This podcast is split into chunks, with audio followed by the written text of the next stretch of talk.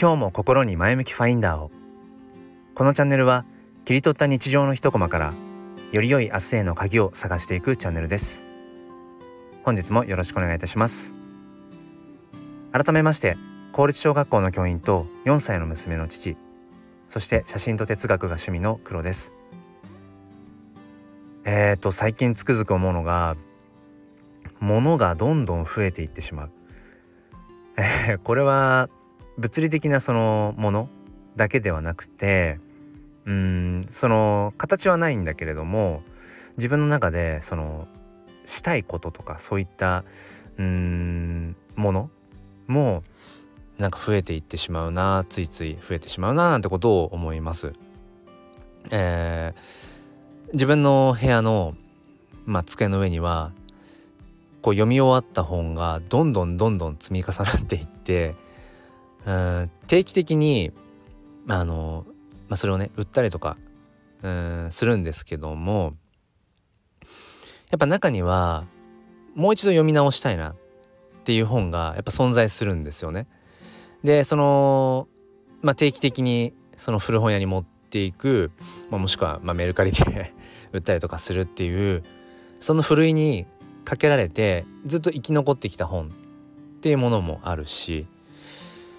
で今回はちょっとね結構溜まってしまっていてうーんまあまたちょっとねこの夏にまあその断捨離をしていきたいななんていうふうに思ったりもしています。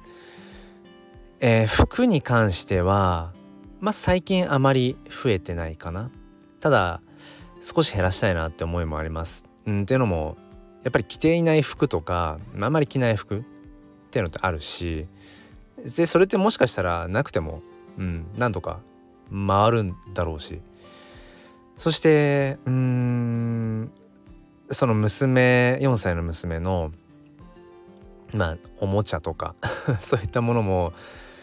やっぱりなんか少しずつじわじわと増えてしまうんですよね。うん。でこの難しいところとしてはその子供のおもちゃってうんまあ本とかもねそうですけどその旬があって今そんなに夢中にならないけれどでも何ヶ月後とか1年後とかには突然それにはまる時とかってあるんですよね。あれ面白いなと思うんですけど。だからそのタイミングが早すぎる場合もあるしタイミングがもう少し後ろっていう場合もあるし。だからなんか一概に今遊んでないからじゃあこれはもううん捨てちゃおうかっていうのもなかなかならず。なのでまあ僕の家では、まあ、リビングで娘がこう遊ぶスペースがあるんですけどそこの、まあ、棚というかうんそのコーナーに入る分だけ出しておいてそこには。でそれ以外はえーとまあ、棚の中っていうのかなちょっとこう押し入れの方にしまっておく。でその、えー、遊ぶスペースに出しておく棚に置いとくおもちゃをなんか定期的にこう入れ替えるようにしていて、まあ、娘のその今何に夢中になってるのかとかっていうのを、まあ、観察というかね、まあ、見ながら、えー、調整をしていたりします。だから結果的にはおもちゃの分母おもちゃの数の分母は、まあ、減っていないっていう。うんそこがねなんかなかなか難しいなって思っていたりします。でそのそういった物理的にねあの形のあるものじゃないっていう話をさっきしたんですけど何かっていうと僕がその今いろいろ、SNS とかでなんだろうなえっ、ー、とつながりたい人とかこのスタイフで言うんだったら聞きたい人、うん、とかっていうものがやっぱり増えていくんですよねどんどんどんどん。そうするとえーと、時間は可処分時間っていうものは限られているし時間は増えていかないから何て言うんでしょうこうしたいことのじに当てる時間がどんどん増えていくとそのできないことも増えてってしまうんですよね。うん、だ何かをその切り捨てるというか、捨てなきゃいけない。だ1日単位で考えると1日の中でうん今日はスタイフで誰々さんの放送を聞きに行きたいなとかでもそうするとうーん